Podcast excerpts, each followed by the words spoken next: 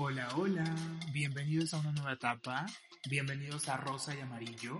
Yo soy Armando Cantorán y vamos a seguir hablando de esos temas que nos causan dolores de cabeza. Vamos a estar mucho más polémicos, vamos a tener invitados increíbles y lo más importante, vamos a seguir diciendo las cosas con mucha verdad. Así que siempre listos y comenzamos. Bienvenidos a la nueva temporada de Rosa y Amarillo. Estoy muy contento de empezar esta nueva etapa. Recuerden que pueden escuchar eh, el podcast si eres nuevo o ya me sigues. Lo puedes escuchar en Spotify, en Google Podcast y en Apple Podcast. Y también los invito a seguirme en mi Instagram, Armando Cantorán porque también voy a estar generando contenido para Instagram TV, para Reels, para Insta Story, entonces pueden seguir también esta red social para que vean contenido complementario. Estoy muy contento de dar este nuevo inicio de etapa donde voy a tener gente que a mí particularmente pues me inspira todos los días, que admiro, son amigos, gente que, que ha estado en, en diferentes momentos. Y lo más importante, gente que inspire gente que pueda aportar un consejo o que puede meter esta semillita como pues independientemente de lo que estés pasando que pueda aportarte algo. Así que vamos a tener invitados increíbles. Y no podía empezar el primer programa sino con una invitada que la verdad quiero muchísimo. La conozco ya desde hace algunos años. Es una, es una mujer a la que yo admiro profundamente. Respeto y hemos compartido grandes momentos es una mujer muy emprendedora, muy luchona, con objetivos súper claros, sumamente trabajadora y precisamente el tema que vamos a hablar con ella es el arte de emprender en medio del caos. Así que le doy la bienvenida a Clara Vega Armendaris. Bienvenida Clara. Armi, muchas gracias eh, por invitarme a este programa. Ya desde que lo iniciaste tenía muchas ganas de participar contigo, ya te lo había dicho. Me alegra que sigas con tu proyecto y estoy muy feliz, muy feliz de estar aquí hoy. Muchísimas gracias. La verdad sí quería que estuvieras y prácticamente tú vas a iniciar esta nueva etapa del proyecto porque te conozco desde hace mucho tiempo. Tenemos una coincidencia muy grande que los dos somos de fuera, o sea, no, no, no somos originarios de la Ciudad de México y este rollo como de venir de provincia a la ciudad para eh, consolidar tu sueños o trabajar como en tus metas y demás, pues bueno, es como, como importante. Quiero que empecemos esta plática, que me cuentes quién es Clara Vega, tú cómo, eh, ya en, la edad que tienes, en la posición o en, el ámbito en el que te desenvuelves, ¿cómo describes a Clara Vega? Wow, sabes que es una pregunta que tuve mucho, particularmente en los últimos dos meses, como te comentaba. Casi en todas las entrevistas sí me preguntaban como de quién es Clara Vega y qué quiere ser en los próximos años. Entonces, a pesar de que yo sentía que ya lo sabía, resulta que muchas muchas veces no. Exacto. Y nos damos de topes en la pared teniendo que cambiar la vida que ya teníamos. Entonces, Clara Vega eh, Armendaris es una mujer de 26 años, muy próxima a cumplir 27. Ya sé, aparte en medio del COVID. Ya sé, qué horror. Originaria de Veracruz, ya eh, viviendo en la ciudad. Tengo aproximadamente un poquito más de 5 años. La verdad es que la Ciudad de México ha cambiado mi vida completamente. O sea, no puedo decir que soy la misma persona hoy a la misma persona que era hace 5 meses y en la misma persona que era hace casi seis años. Clara Vega es una persona súper resiliente, una persona que se adapta al cambio, una persona que no le teme a lo nuevo, que puede ser capaz de dejar lo viejo atrás y lo que no le gusta. Soy muy de cuando no me siento cómoda en una situación con alguna persona o en algún trabajo, decido por mí, por mí misma alejarme completamente. Entonces, soy así en casi todos los aspectos de mi vida. No sé, siempre digo como la frase de no sobrevivir más inteligente, sino el más fuerte. Yo soy del grupo de los fuertes, de los muy, muy fuertes. Totalmente, aparte hemos tenido en muchas ocasiones pláticas de esto, que la Ciudad de México es una jungla. Cinco características que creas que te definan. Haz de cuenta, antes de la cuarentena, pues post cuarentena. O sea que ya es casi centena, no sé cómo decir.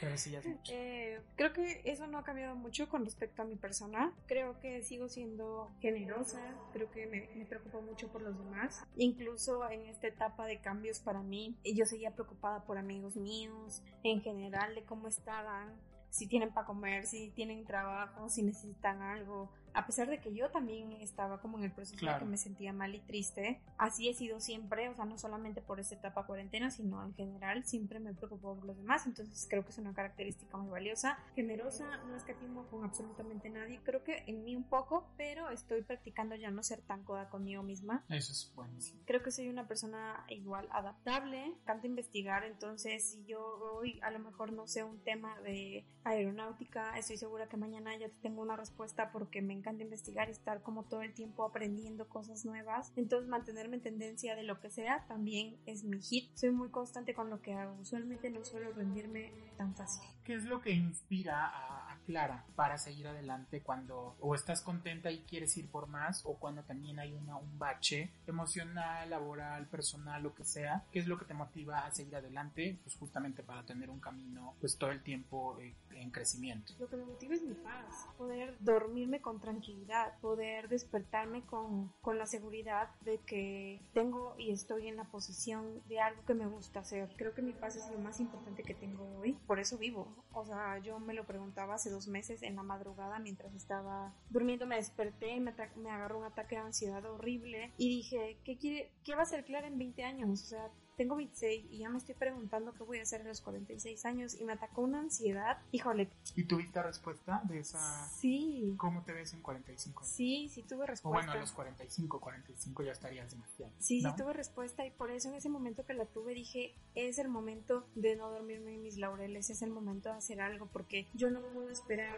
o depender de lo que sucede en el mundo y yo tengo que trabajar para mí. Aunque no esté ganando ni un centavo, tengo que estar trabajando para la persona que voy a ser en 20 años más Sí, y justo es algo que, creo que cuesta mucho entender, tienes que pasar como justamente como, como este tocar fondo, no sé cómo decirlo, de que tienes que construir cosas para ti, aunque al principio a lo mejor o no veas ganancias o no veas resultados tan fácilmente, todo es constancia. Es muy fácil el, el dicho este que dicen que no es más exitoso el que llega primero, sino es el que resiste y va construyendo poco a poco. Así es, tú sabes que la constancia es base, es básico, indispensable para este modo de vivir, porque, bueno, creo que en cualquier trabajo que tú te propongas, pero más en un trabajo donde estás todo el tiempo en el medio de lo que sea, la constancia es clave, ya incluso para emprender. Que justamente más adelante es el tema que vamos a hablar, el arte de emprender en medio del caos, que la verdad sí, eh, yo ya lo platiqué en el episodio anterior, que les conté mi experiencia de, del por qué hicimos esta pausa, el tema de la pandemia a nivel pues, mundial y principalmente también en México sí tiene que ser un antes y un después, pues para todos como ser humano, porque creo que sí, a muchos o te hace aterrizar en la realidad, te hace desprenderte de cosas a lo mejor que, que muchas veces son adorno y en lugar de sumar te restan y también de soltar energías y cosas pues que no te aportan y ver todo como mucho más global y no cerrarte a pues mi trabajo es esto y yo no salgo de este cuadrito, ¿sabes? Porque hay gente que, que justamente se cierran tanto a un lugar, un trabajo, una persona, que cuando algo les mueve, eh, no saben cómo reaccionar y vuelven a buscar a alguien para volverse a, como en esta conchita, ya sea sus papás o sus abuelos, lo que sea. Entonces sí creo que, que este tema es, es clave y Momento de la controversia. Ahora en esta nueva etapa eh, con cada invitado voy a tener como cinco preguntas, obviamente no lo están viendo, solamente están numerados los papelitos y tienes que escoger un tema. La idea de este tema es saber tú cómo, cómo lo vives, cómo lo percibes. Presiento y eh, conociéndote. Y son temas polémicos, por supuesto. es un tema polémico. Porque diría Yurka, la, el, el, el, morbo, la polémica genera. Vende, consume. ok. Entonces. Qué miedo. Del 1 al 5, ¿cuál eliges? Híjole, mi número de la suerte. El, ninguno está ahí, no está ahí, pero 5 más 2, 7, entonces yo escogería el 2 Ok, veamos qué dice el 2. El 2 dice vivir en pareja antes del matrimonio. ¿Qué opinas de eso? Lo, lo, pregunto y creo que es un tema súper importante porque además nosotros somos millennials, somos una generación donde crecimos, pues bueno, con, familias, eh, con el papá y la mamá, que aunque a lo mejor tuvieran muchos problemas, pues seguían juntos o a lo mejor eran papás que pues por el tema de la familia estaban juntos, que quizás se casaron con esta presión social de sus padres, que muchas veces eh, pues la educación que nos brindaron fue de pues a lo mejor sí estudia una carrera, seas mujer, hombre o lo que sea, pero va a llegar el punto en el que tienes que casarte, vas a tener tus hijos, tu mujer, bla, bla, bla. Y creo que con todo este auge en las redes sociales, como todo este tema de, de tanta apertura, tanto contenido también a nivel eh, digital y demás, pues la apertura de que vivir en pareja también puede ser algo exitoso para las relaciones pues cuando estás con alguien y que el matrimonio no te garantiza ni el éxito, ni que tus hijos van a ser felices, ni que va a durar para toda la vida, ni que te van, no te van a cuernear porque pues hay muchos casos y lo vemos todo el tiempo y todos los días y en todos lados. Entonces, para ti, ¿qué, qué, qué relevancia tiene este tema? ¿Crees en vivir antes del matrimonio como algo clave? Y si es que te quieres casar, ¿vivirías antes o no? Ese tema no le va a gustar a mi mamá, definitivamente. Porque eh, yo, en comparación de muchas personas que conozco, incluso de mi familia y demás, creo que soy como más libre y abierta con respecto a este tema. No solamente por mi generación, creo que por mi personalidad. Eh, mi personalidad ya viviendo en la ciudad es completamente también diferente, o sea, cambio en los últimos siete años. Este, entonces, pues tengo muchas razones para decirte que creo fielmente que las personas deben de vivir antes juntas si es que desean llegar a matrimonio. Fundamental para mí. Porque nunca terminamos de conocer a nadie. Exactamente, nunca. Y eso también, o sea, en pareja nunca pasa, pero también en los amigos. Porque pues, el, el, ser humano somos cambiantes. Yo creo que lo hablé en otros episodios. Pues somos como, como animales, o sea, modificamos ciertas cosas, pero al final tenemos arraigados ciertas eh, actitudes o reacciones pues que son animalísticas, queramos o no aceptarlo, entonces pues somos cambiantes también de acuerdo a las circunstancias. Y, y con base en eso pues eh, imagínate, me caso con alguien con quien salí un par de meses, por muy precipitado, porque así eran los matrimonios de antes, fulanita conocía a fulanito, se enamoraban y se iban a vivir juntos, ¿no? se casaban, tenían hijos, punto, ya no había más. Cuando llegaban al matrimonio era como de quién es esta persona, o sea, ya esta persona tiene hábitos terribles, o sea, hábitos que a mí no me gustan. Y hábitos, tengo hábitos que a esa persona tampoco le gustan. Y no vamos a llegar a un acuerdo porque ambos no, no, no queremos cambiar de uno, ¿no? Exacto. Sin embargo, vamos a decidir vivir juntos porque ya tenemos hijos y pues ya no nos podemos echar para atrás. Eso pasaba antes, ahora ya no. O sea, ya sí me puedo echar para atrás. Totalmente. Sí puedo decidir vivir la vida que quiero. Entonces, el hecho de poder conocer a alguien desde antes del matrimonio, desde a qué hora come, a qué hora se despierta, a qué hora se baña, eh, cuánto tiempo dura, o sea, todas esas cosas son imprescindibles para que la relación mejore, para que una relación crezca o para decir, sabes que no me voy a comprometer o no voy a ir más allá porque esto a mí no me gusta y ni lo vas a cambiar ni lo voy a cambiar yo. Así que, pues muchas gracias, te lo agradezco. A menos que ya quieran trabajar en ello, ¿no? Que digan, bueno, está bien, somos dos personas que se eligieron mutuamente y que quieren mezclar sus vidas y vamos a modificar todo lo que sea necesario para ser felices los dos. De otra forma, pues yo creo que no va a pasar. Y no es cierto, las personas no cambian de una noche, de un día para el otro, no cambian si no quieren va a cambiar cuando a ellos les convenga cambiar. Entonces es muy importante tenerlo en cuenta, así que yo estoy súper a favor de vivir juntos antes del matrimonio, totalmente. ¿Y, cuáles son los hábitos o costumbres de la otra persona que tú no tolerarías? O igual, volviendo a poner el contexto, ya te fuiste, tú creías que era la persona idónea o indicada para irte a vivir en pareja, todo estaba perfecto, llegan a vivir en pareja, pero empieza a detectar actitudes, acciones, comportamientos o estilo de vida ya al vivir en pareja que no te gusta. ¿Cuáles crees que serían como los detonadores para que tú dijeras bye? Eh, varios. El primero es la limpieza personal y de habitación, o sea, como que no sea una persona aseada, o sea, que yo llegue creyendo que sí y de repente vea que es una persona que, que más bien no quería una esposa o una compañía, sino una mamá o una sirvienta, ¿no? Sí, que es como lo que yo, es, existe, no solamente lo digo yo, como llenar huecos emocionales o de ausencia de, de, alguna figura o paterna o materna en la infancia, muchas cuestiones así que de repente buscas la manera, inconscientemente muchas veces creo que eh, las personas que llegan a estar en esas posiciones lo hacen inconscientemente. No es que esté mal, pero eh, pues buscan justamente tener este equilibrio y llenar esa ausencia. Sí, o sea, definitivamente sería una persona así, que esté buscando reemplazar conmigo alguna otra cosa que le haga falta, incluso este, dependencia emocional. Sí, muchísimo. O sea, que yo empiece a notar actitudes como de que depende totalmente de si yo estoy o yo no estoy para hacer ciertas cosas. O sea, eso fracasaría totalmente. Hábitos de limpieza, evidentemente, higiene personal para mí es muy importante. También, por ejemplo, el tiempo donde invierte el ocio, ¿no? O sea, yo soy fan, de verdad, fan, fan, fan de echar la hueva al extremo. O sea, hay días donde digo, no voy a hacer nada, no voy a levantar de mi cama, porque hoy no quiero y me siento muy bien conmigo misma, estoy muy feliz, no es depresión, o sea, simplemente no tengo ganas de hacer nada. Y está bien y es válido ese ocio, pero no puede ser ocioso todos los días de la semana, ni todos los días del mes. O sea, eso habla como de algo interno y es un problema que yo no voy a llegar a solucionar. Entonces, si yo notara como que no trabajas o que te la pasas echando hueva todo el día, yo diría, "Dut, o sea, ¿con qué clase de persona estoy? No es la persona con la que quiero estar porque no vamos a la par, no tenemos los mismos principios, no tenemos los mismos valores y no vamos hacia el mismo camino. Exactamente, y creo que además actualmente estar con alguien que te sume, que te aporte y que tenga como un proyecto de vida, sueños, metas que quiera cumplir a corto, mediano, largo plazo es fundamental, porque eh, creo que, y eso también yo lo he comentado muchas veces, el, el estar con alguien que te inspire es clave para tú sentirte también en armonía cuando estás en pareja.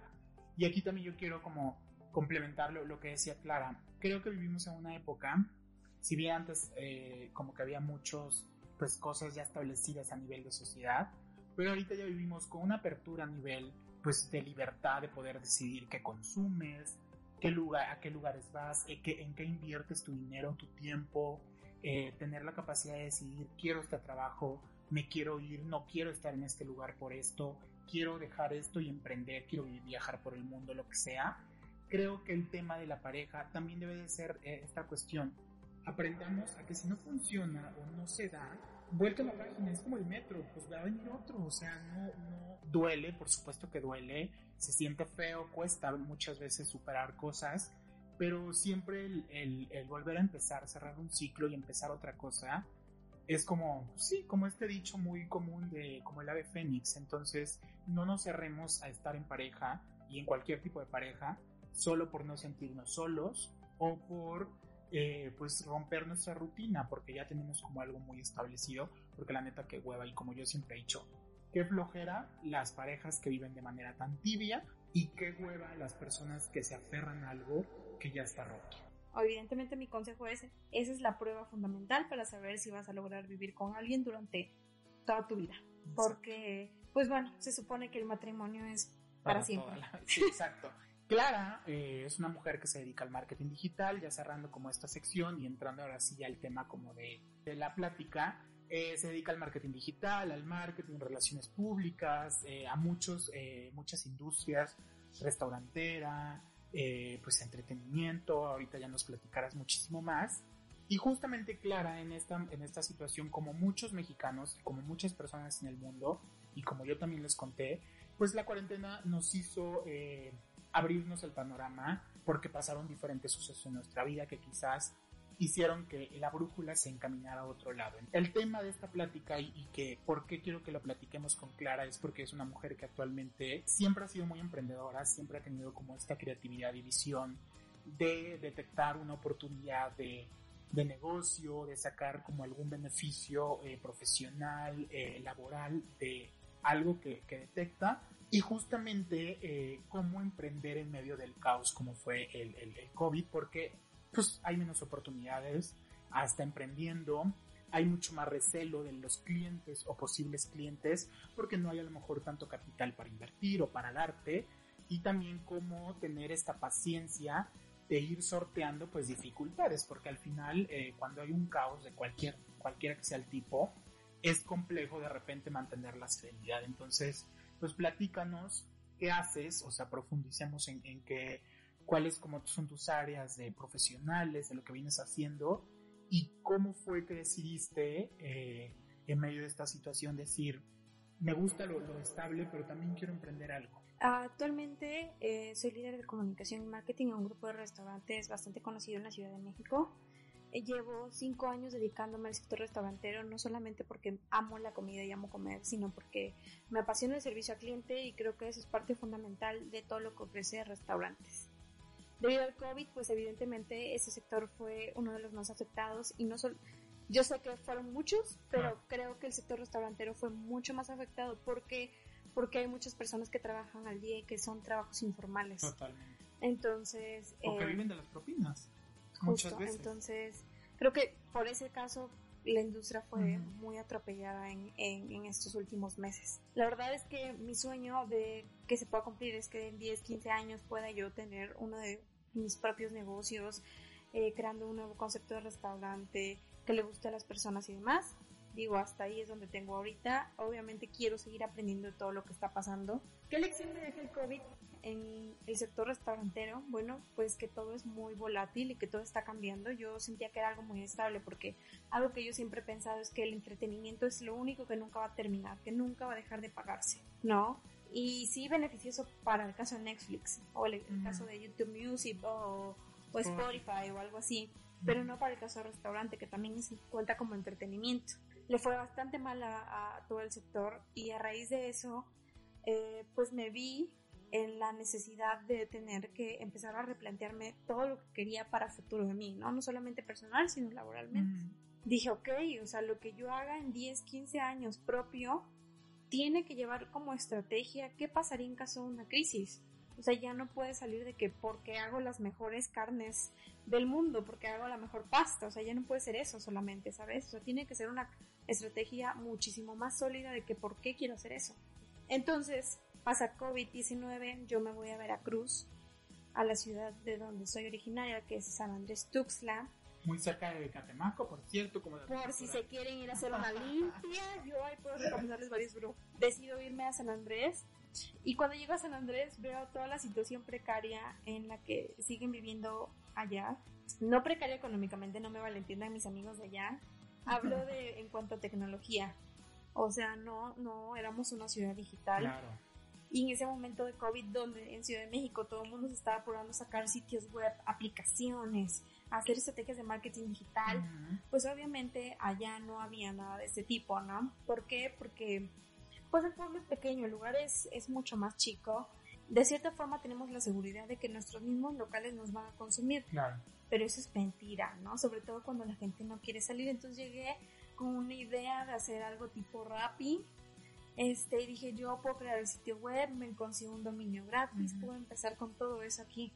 Sin embargo, también me topé con la realidad de que los costos que se pagan aquí en Ciudad de México, pues evidentemente no pueden ser los mismos que se pagan allá para un sistema casi igual. Entonces, me pegué en la frente y dije, esto no va por ahora. La ciudad no está lista para esta introducción porque necesitaría una inmensa explicación de por qué se está haciendo así ahora las cosas y no porque como y no por, no como antes no más bien. Entonces a raíz de todo esto yo digo no me puedo dormir en mis laureles algo tengo que hacer con mi vida algo que te- tengo que aportar algo a mi sociedad aparte porque no solamente y yo siempre he pensado eso o sea sí es dinero y sí trabajamos por lo económico es cierto pero también trabajamos por lo que podemos hacer por los demás que eso también es muy importante para mí.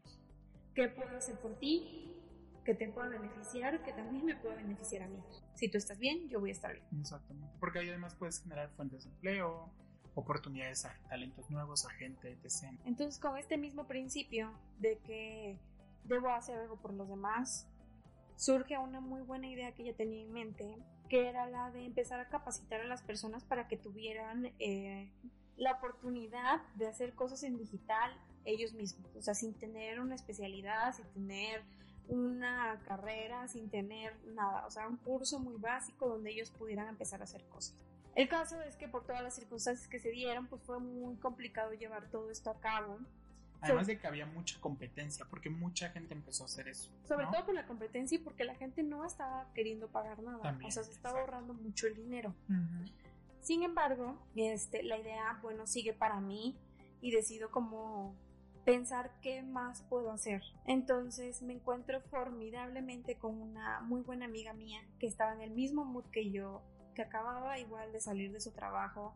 Tuvimos una llamada, me acuerdo, donde me dice, eh, pasó esto y quiero hacer esto. Yo le dije, yo tengo una idea que te puede servir y si quieres, la trabajamos. Cuando ella me dice, sí, va, me lanzo contigo, dije, yo estoy adentro. Entonces decidimos crear un mini estudio creativo donde pudiéramos apoyar a negocios pequeños, locales, de cualquier sector, ser como un poco más conocedores del tema de marketing digital y por qué deben de estar ahí. Obviamente los costos son muchísimo menores de cómo se trabajaría en una agencia normal en Ciudad de México, en Puebla, en Guanajuato, en Guadalajara, en Querétaro, porque son precios para, para gente emprendedora, o sea, para gente que igual que nosotros está aprendiendo como de esto y está creciendo y está queriendo hacer algo por, por toda la situación que está pasando.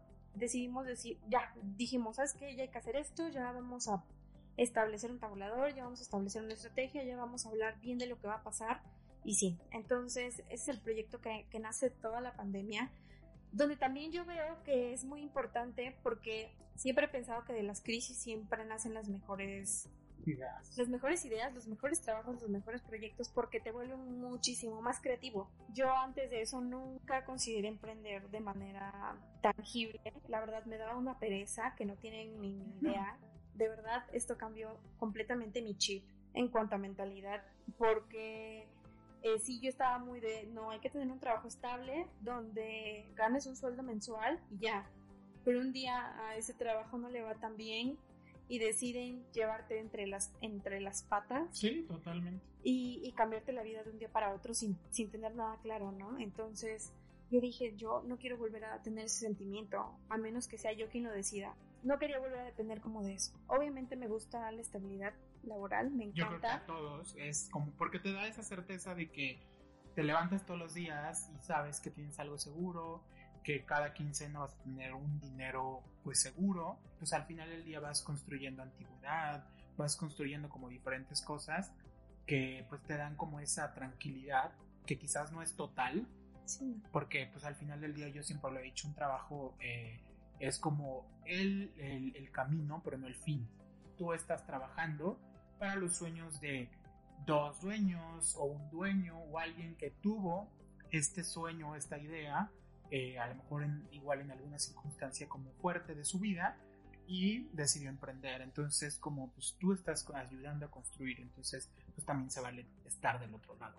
Sí, la verdad es que nunca lo había visto así. O sea, te digo que esto cambió para mí todo lo que yo tenía pensado con respecto a emprender, que era como huevísima para mí. Y no porque es algo tuyo, o sea, tú estás trabajando para ti totalmente. Yo todos los días me levanto y digo, ¿qué voy a hacer para esta cuenta? Porque me encanta verla bonita, porque me encanta que tenga contenido de valor, porque quiero ganar más seguidores, porque quiero que sea de forma orgánica. Me he hecho mil tutoriales, me he hecho mil cosas en, en YouTube, me, me he aventado documentales, me he vuelto fan de los documentales y no tanto de las series últimamente, que son cosas que me aportan y le van a aportar a mi negocio. Claro. Entonces, emprender en medio del caos, como les digo, las crisis siempre traen muy buenas ideas. Creo que te cambia el chip completamente. Ya quiero ver la clara que voy a hacer dentro de un año cuando esto pase. Ya quiero ver cómo van a estar las cosas porque me emociona mucho levantarme cada día y saber que tengo algo por qué trabajar. Yo sé que a lo mejor y no me voy a volver la persona más millonaria o más rica del mundo, pero me va a dar paz y me va a, me dar, me va a dar tranquilidad, que es lo único que yo quiero en este momento. Oye, ¿y con qué se han topado? ¿Con qué te has topado? Eh, pues justo el emprender en medio de una situación de donde hay tanta incertidumbre. Pues económicamente hablando, con todo. Porque por la edad que tienes, porque hoy a lo mejor no tienes una entrada fija, porque no puedes ir al banco correr y pedir un préstamo de la nada, porque hay gente que siempre te dicen, sí, vamos a hacerlo, y a la mera hora no hacemos nada, por falta de iniciativa, por falta de eh, compañerismo, por falta de solidaridad con los demás.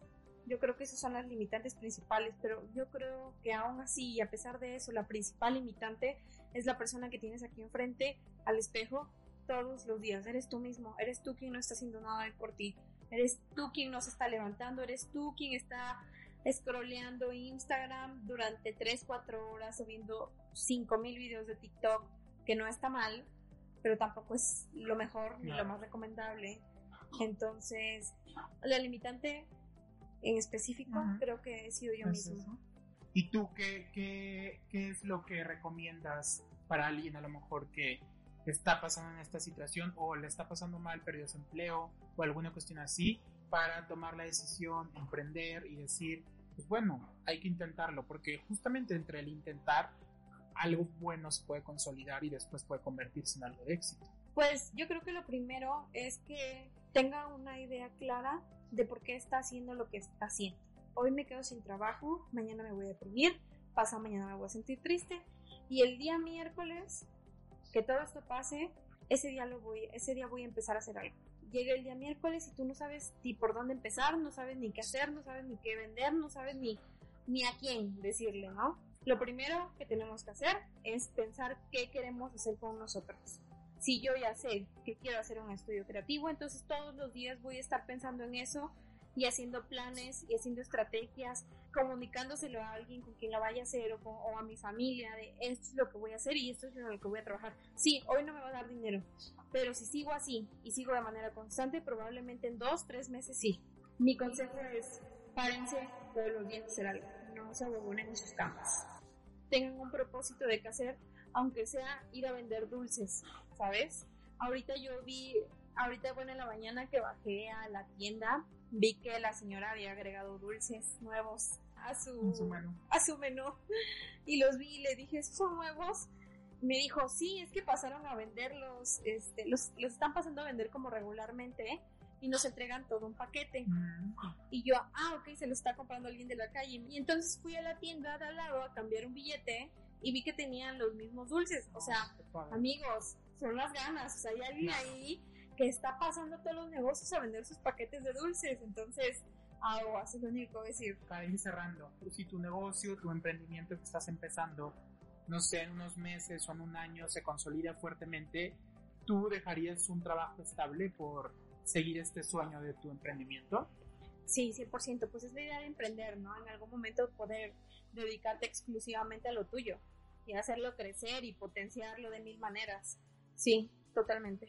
Recomiéndanos dónde te pueden seguir en tu negocio, tus redes sociales, para que también si alguien pues le interesa lo que, lo que tú haces de tu emprendimiento, pues te contacte. Pueden buscar primero igual en mi Instagram personal, que es Clara Vegar, como usuario, tiene dos A al final. Y la cuenta igual del estudio creativo, que es Brand of Love Studio. Así la pueden encontrar también. Tenemos un correo también de la empresa y si necesitan como saber cuáles son nuestros servicios, pues también les puedo compartir el catálogo que tenemos y nuestro tabulador de precios súper accesibles para emprendedores y para personas que tienen negocios pequeños.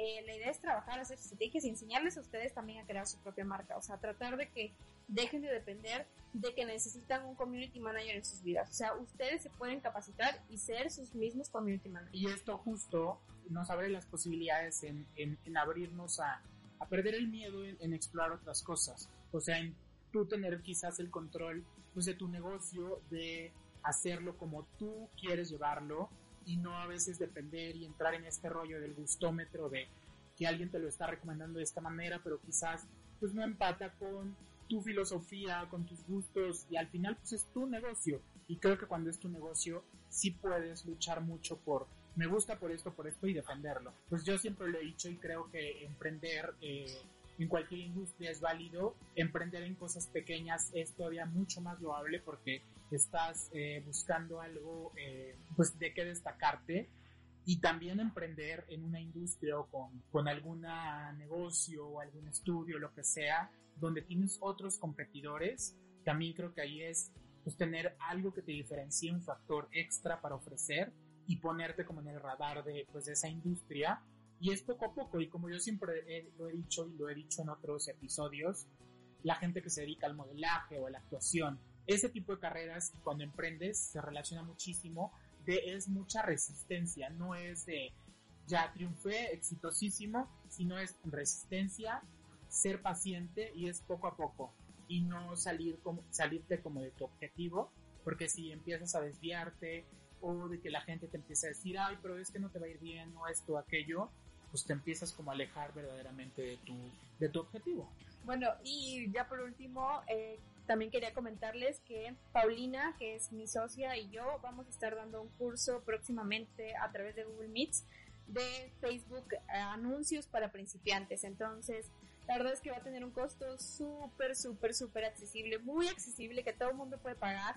Pero para que tengan esta información, nosotros les vamos a pasar la diapositiva, les vamos a dar incluso asesoría, vamos a responder todas sus dudas. Además de que siempre aprender cosas diferentes, a lo mejor si no están involucrados en este tema de, de redes sociales o social media, siempre es bueno aprender y Clara lo dijo al principio. La pandemia también nos vino a, a, a dar este insight de que digitalizarnos es fundamental sí o sí en la industria en la que estés. Entonces, pues hagámoslo.